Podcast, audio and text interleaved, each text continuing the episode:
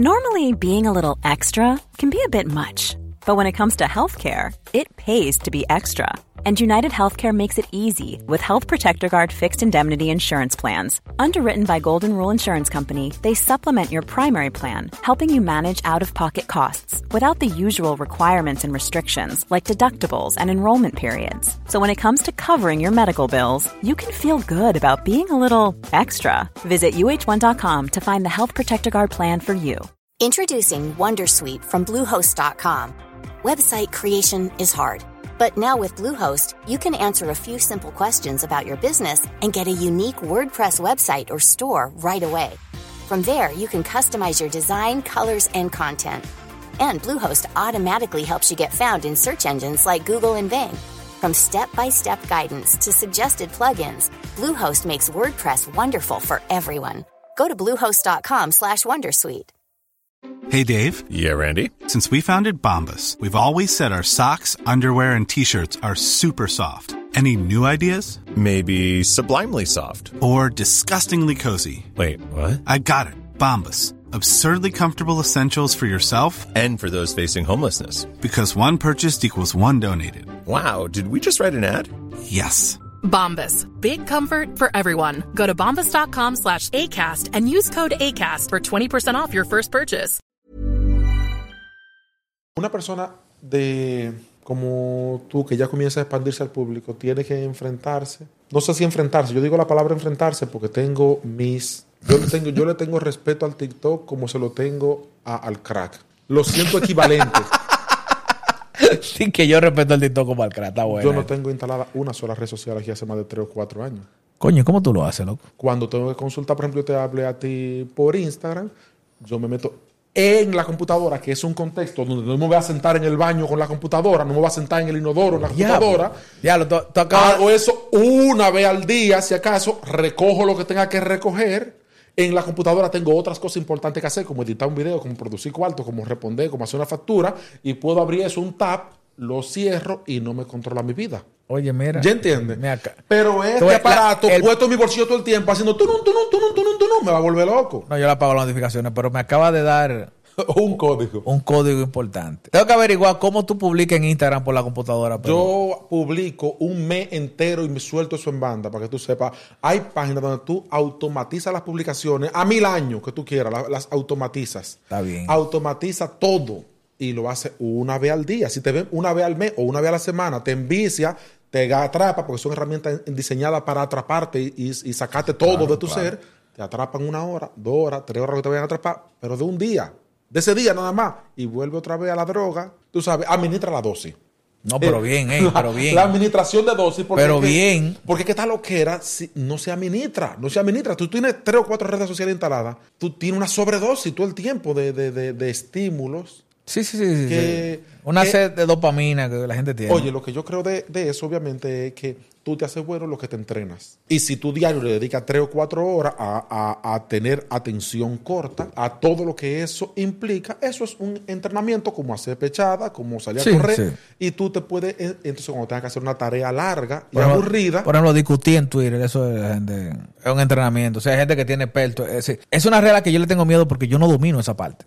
Discutí en Twitter. Discutí en Twitter. Que ahora no se llama Twitter, se llama como otra Ex. cosa. Ajá, que es lo mismo, pero... Ex. sí. Entonces, con respecto a esto, parte de lo peligroso, que es por lo que te dice el comentario, nos fuimos lejísimos, que como yo me enfrento a quién. a, a que de repente una persona que está expuesto públicamente, si tú en algún momento del día o por lo que sea, va a ver el feedback de lo que sea que tú hiciste, vas a ver comentarios hate. Sí. Eh, y entonces de repente, si tú lo tomas personal, te puede llenar de odio para atrás. De decir, pero no me entendió, el contexto, lo que sea, lo que pasa es que lo que yo quise decir es No, una fracción, o lo que sea. O sea, tú estás expuesto a que te malentiendan eternamente y que la gente opine lo que le dé su gana eternamente de forma errónea. Y eso podríamos decir que la gente son de piedra, pero en alguna forma te puede afectar. O a lo mejor 100 no te afectan, pero dos sí te afectan. Sí, eso yo duré muchos años para dejar de responderle a la gente. ¿A tú le respondías de forma Al personal principio a los sí, sí, sí, sí, cuando una persona me, me sacaba de contexto, me decía, ¿tú qué quisiste decir? tal?" Eh, Yo ponía a discutir. Y después entendí, gracias a Santiago Matías, entendí una vaina. ¿Quién te ofende porque tú le das el poder de que te ofenda? Entonces, un tigre que yo no conozco, que está en su casa, que posiblemente está sentado en un inodoro, Muy probable. va a venir a decirme a mí, a darle calificación a la calidad de mi contenido. No. Y a veces tú te, te concentras en un comentario de hate. Tú dices, yo tengo un comentario de hate aquí, pero yo tengo 900 likes. Yo tengo 900 gente a la que le gustó esta vaina. Y hay un tigre en su caso, que cuando tú vienes a ver, es una persona conocida tuya, disfrazado de otra gente. Dice a ti, eso está mal. ¿Con qué? Porque tú te pones en el lugar de, ven acá, tú, tú vas a sacar cinco minutos de tu tiempo para dedicarle un comentario a algo que a ti no te gusta. Comentario es, eh, vamos a poner, eh, lo vi. Bueno, es un nivel de atención. Le di like, eso es un nivel de atención. Le Lo compartí con alguien, es un nivel de atención. Porque algo te gusta. Me dediqué a reflexionar sobre lo que tú dijiste para contradecirlo. Eso es un nivel de admiración alta. No, no, no, pero Entonces, el hate, entonces no, el porque- hate es algo bueno. no, no, pero que, oye, el ciudadano normal, ¿cuántas veces tú has llenado una el buzón de sugerencias de una empresa? Muy pocas veces. ¿Verdad? O tú fuiste a un restaurante y te atendieron mal. ¿Cuántas veces tú llamaste al gerente? Muy pocas veces. Te robó la cajera en el supermercado. ¿Cuántas veces tú llamaste? Tú, te quejaste. Entonces, ¿por qué tú dices, ve acá, alguien que entra a un canal de YouTube, alguien que entra a una red social, a acabar con la persona que publicó algo? Cótale, algún maldito interés tiene. Porque el ser humano normalmente no se queja. Normalmente la gente no llena el buzón de sugerencias. Dígase, el que hace esa vaina te tiene como alguien importante. El hate Tú eres importante para Mira, persona. mira, en, en esto de las redes, básicamente el currency es la atención. Claro. Y se mide en diferentes niveles. Alguien que te comenta es un nivel de atención. Y alguien que te comenta odio es el mayor nivel de atención. Y la gente no o sabe. sea que básicamente, si tú mides tu éxito en atención capturada, Claro. el hate es el mejor público. Eso fue lo que yo aprendí de Santiago Matías. Dice, ¿tú sabes cuánta gente me odia aquí? Pero por eso yo soy la persona número uno en el algoritmo. El hate te hace, Claro. te sube el algoritmo. Claro, porque vamos a ver. Si la red social dice, a ti te cae mal fulanito de tal, tú lo sigues, ¿verdad? Ya por ahí. El algoritmo no tiene, el algoritmo El- entiende el que, algor- que te, que te gusta, eh, porque No, no.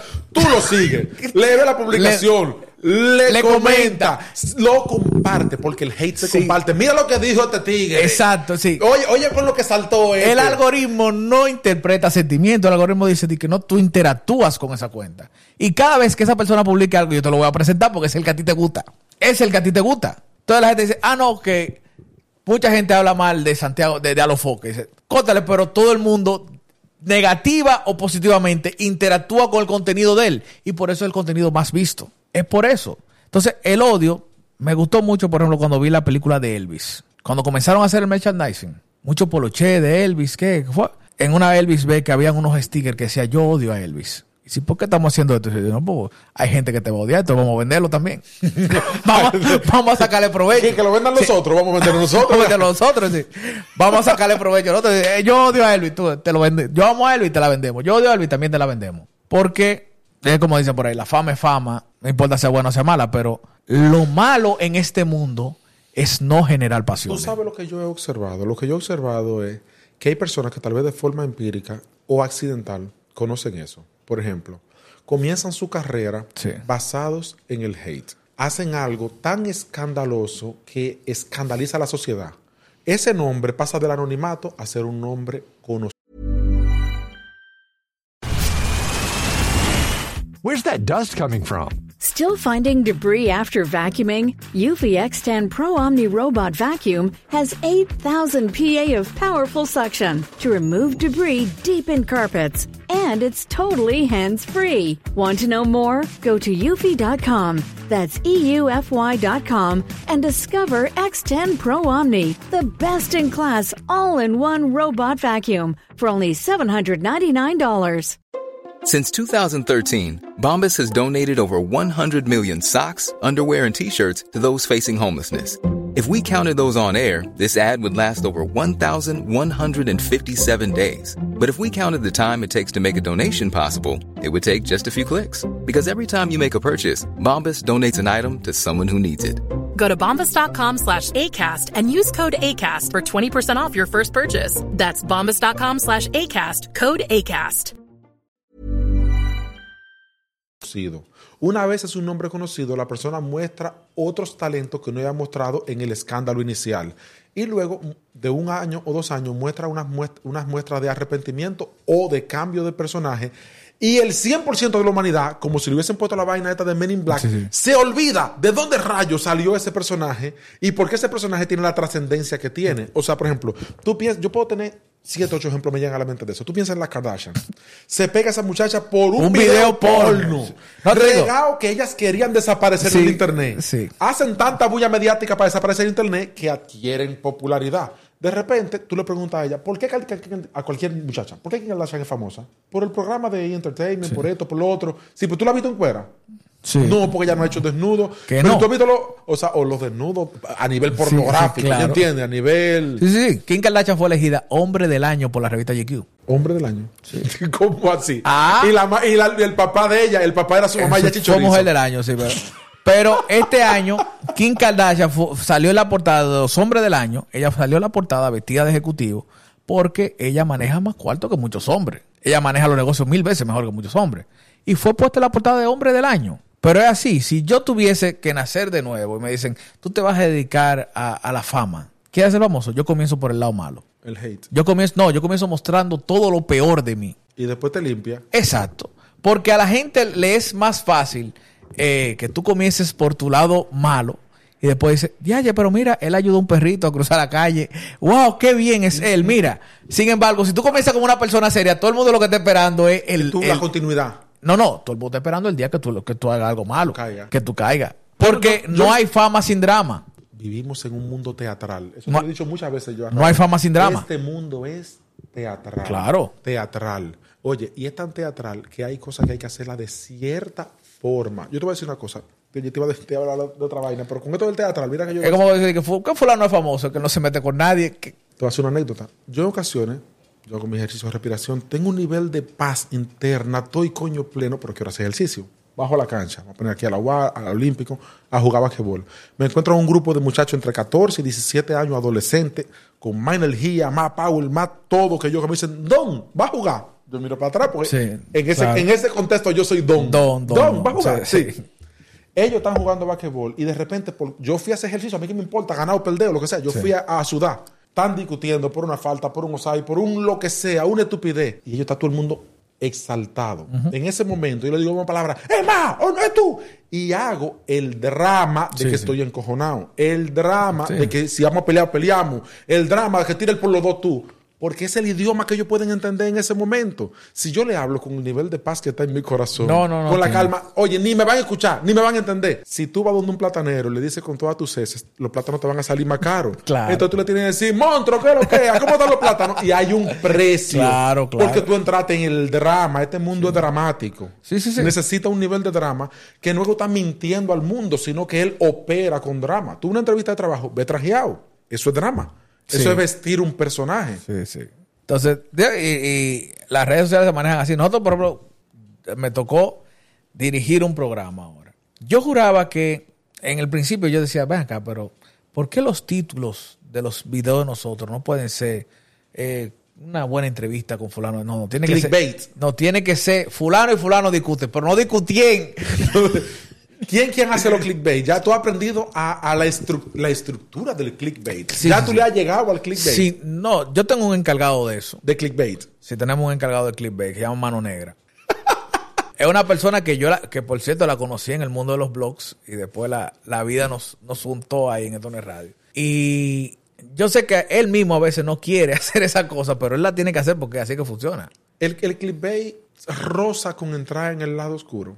Lo que pasa es que, por ejemplo, yo he visto que el público dominicano ya se acostumbró al clickbait. Entonces, el clickbait lo que hace, para lo que sirve, es para decirle al algoritmo, al programa, al software, eh, estamos hablando de esto. Claro, el algoritmo se ha convertido en muy inteligente porque el algoritmo sabe que todo el mundo sabe ese truco. Y el algoritmo ya tiene inteligencia artificial para saber si era verdad que estaban hablando de eso. Sí. Entonces, ya eh, YouTube eh, lee Te transcribe todo lo que tú dices. y lo filtra por sus ChatGPT internos que ellos Sí. tengan. Ese de y que- sabe si tu contenido y tu contexto, tu descripción y tu título son coherentes. Sí, sí. Exactamente. Y si eso, si eso concuerda, entonces sí, él, él le lo muestra a las personas que están interesadas en eso. Si no, dice, no, tú no estás hablando de Michael Jackson. no, no, no te lo voy a, se lo voy a mostrar a la gente que, que está buscando a Michael Jackson. Pero el clickbait está hecho para eso. Y claro, tú tienes un sector del público que se deja llevar por el clickbait, pero digo, El clickbait no, no, a mí me da la sensación. como- en el caso del público inteligente, el- ya el clickbait, la gente dice, bueno, yo lo voy a ver, pero no por lo que dice ahí. Mm, El clickbait no funciona de todas formas, aunque tú seas del público inteligente. O sea, entre un título soso y aburrido y un clickbait, tú puedes decir, Dios mío, yo sé que ese clickbait, pero ese que le voy a dar click. ¿Sabes? Te explico. ¿Qué es el público inteligente? El público inteligente conoce tu contenido. Los grandes podcasters de Estados Unidos no hacen clickbait. Ellos simplemente ponen entrevista con fulano de tal ya. Hay un podcaster que siempre me olvida el nombre, que todos los, los thumbnails de la... Y si tienen millones de views, solamente dicen episodio tanto, fulano de tal, ya. Porque tienen un público cautivo. Entonces, cuando tú tienes un público cautivo, a ti no te importa de que fulano eh, acaba con Pérez. No, entrevista con fulano. Y yo quiero ver cómo le fue a mi estrella, que es el que hace la entrevista, con fulano de tal. Ya. La combinación, esa dupla, la que tú quieres. ver. Exactamente, sí, exactamente. Eso, eso es el público inteligente. El público inteligente no tiene que pasar algo. No, yo no diría eso que es un público inteligente. No, y el cuando- público de nicho. Porque si, Sí, tú- de- de si a ti, nicho. si a ti te interesa Exacto. algo, aunque usted sea un ñame y te gustan vainas de ñame y tú sigues a ese ñame, entonces Tú lo ves todo, tú lo vas a ver todo lo que ese No, ñame no, publique no, porque no. ese ñame es tu ídolo. No creo, porque a- aún así no funciona. No. Sin embargo, cuando el público es ñame, tú tienes que darle esa vaina. Tú tienes que darle clickbait obligado. ¿En serio? Tú tienes que darle clickbait. El clickbait está conectado entonces con una baja frecuencia. Es de baja vibración. Puede ser. Tienes que darle. me- el, el clickbait se me parece al llame ya de los domingos en la mañana. Exacto. O sea, eh, eh, es como tú ves la publicidad. Hay publicidad sutil, hay publicidad de muchas maneras. Y hay una publicidad que tiene un formato. Te presenta un problema. Ah, usted que sí, ok. Y de repente quiere tú comprar una pistola de pintar. Usted nunca ha pintado en su vida. Te presenta un problema que tú no tenías.